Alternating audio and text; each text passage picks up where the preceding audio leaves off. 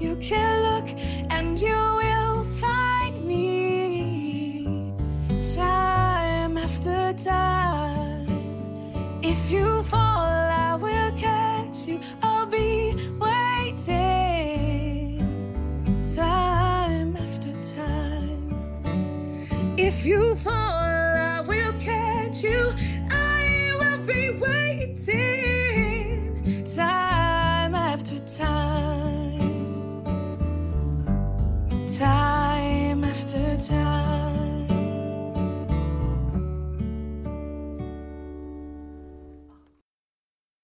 Hola Pearsons y compañía, bienvenidos al tercer episodio de Las Sentimientos, un podcast sobre DC Sass. De nuevo quiero agradecer a todas, eh, a todas las personas que me escribieron, me escribieron un montón de cosas lindas sobre el podcast con el hashtag Las Sentimientos, tanto en Twitter como en Instagram. Y les recuerdo que siempre me pueden escribir o etiquetar en mis redes, me encuentran en todas como Ellis Black, todo junto. El episodio de hoy se llama Kyle y si por alguna muy extraña razón todavía no lloraron, probablemente este sea el primero que los haga lagrimear. Arrancamos con Jack y Rebecca que ya tienen a los Baby Big Three en su casa y Rebecca le dice a Kyle el bebé que me odia.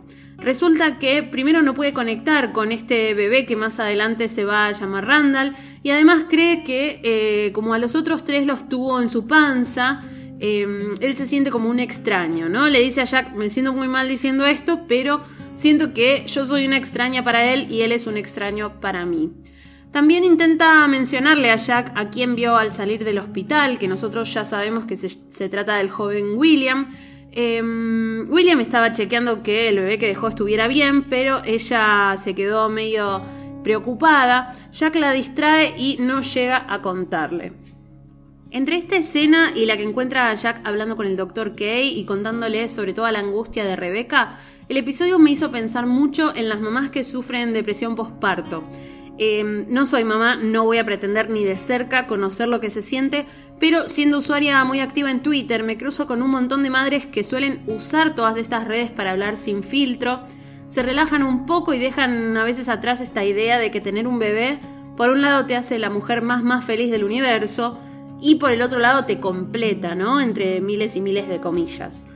Eh, ellas muchas veces usan las redes para contar lo que sería la posta, que es algo súper difícil, que algunas mujeres sufren más que otras, eh, y que hay que empezar a tratar este tema de manera más realista, especialmente porque muchas veces quienes hablan del tema son hombres que por más que estén súper enamorados de sus familias, físicamente tienen imposible vivir la misma experiencia que la mujer. Eh, el momento en el que el doc le dice a Jack que vaya a dormir al sillón que tiene en su consultorio me pareció divino, especialmente porque Jack lo mira como con duda y el doctor es como, ¿de verdad crees que no me puedo hacer cargo de tres pibes? Eh, esto está bueno porque te das cuenta de que ambos, tanto Jack como Rebecca, están padeciendo esta situación y necesitan eh, como un break, ¿no? Mientras tanto, en el presente, Randall le cuenta a su mamá que encontró a William. Rebecca quiere hablar con él inmediatamente y le pide que los deje solos. Esta escena es medio extraña, pero si prestan atención ya notan que hay algo raro en la forma en la que William la saluda y le dice te ves bien, como si fueran amigos que no se ven hace tiempo. Cuando Randall se va de la habitación, William y Rebecca hablan un ratito del trato que tenían, entendemos que ellos realmente se conocían y ella señala que enterarse de la verdad va a romper a su hijo.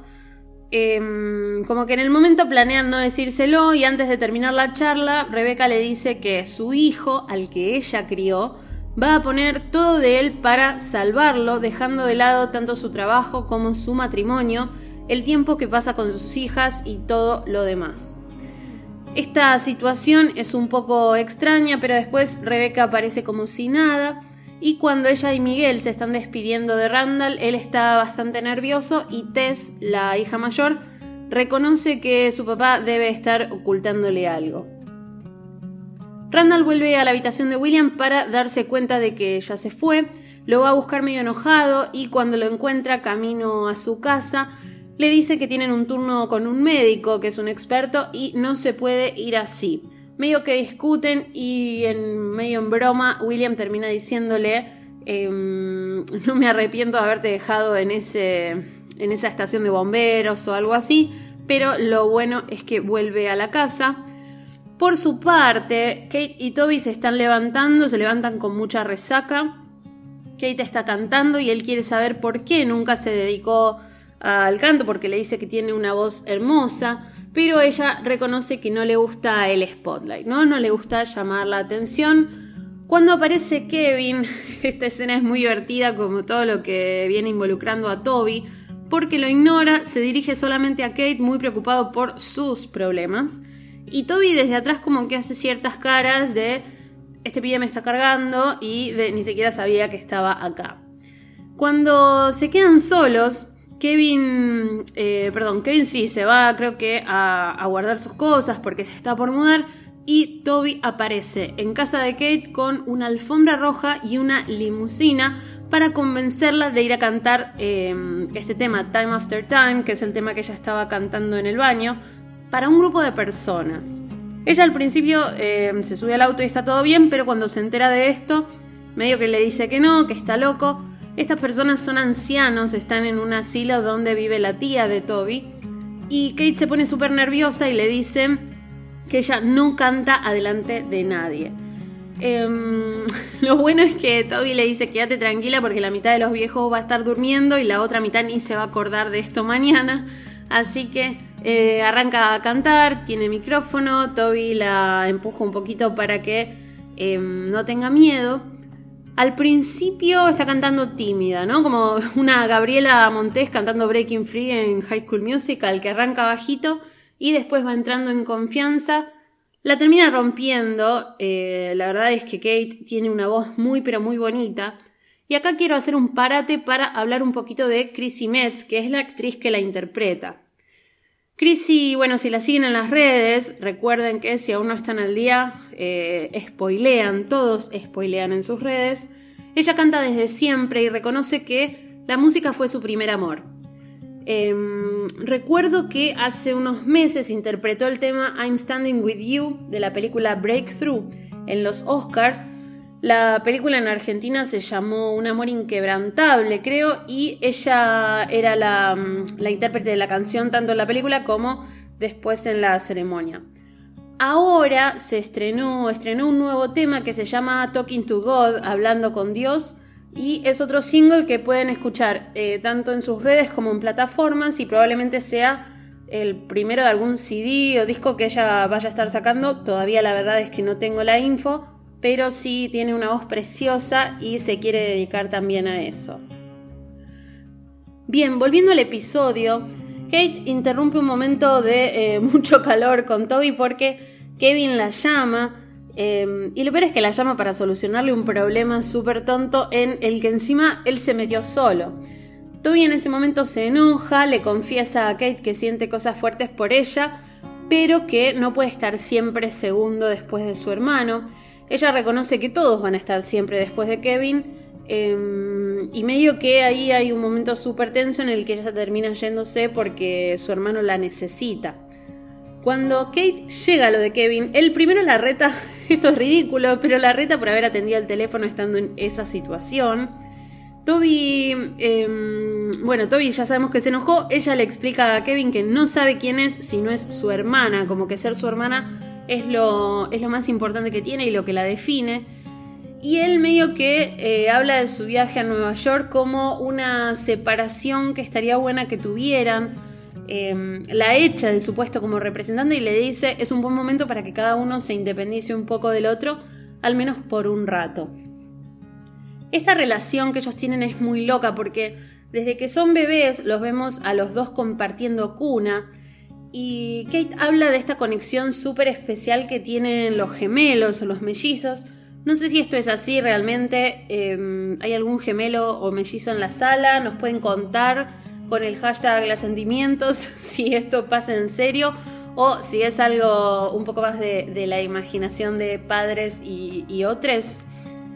Em, bueno, en el pasado Rebeca salió a buscar al padre biológico de Randall, por ahora Randall es Kyle, y mm, se sube al, colectivo en el que sube William todos los días, el colectivero le dice, ah, estás buscando a Shakespeare, y eh, termina yendo a la casa que está llena de jeringas y cositas del mal. No está bueno el lugar en el que vive William.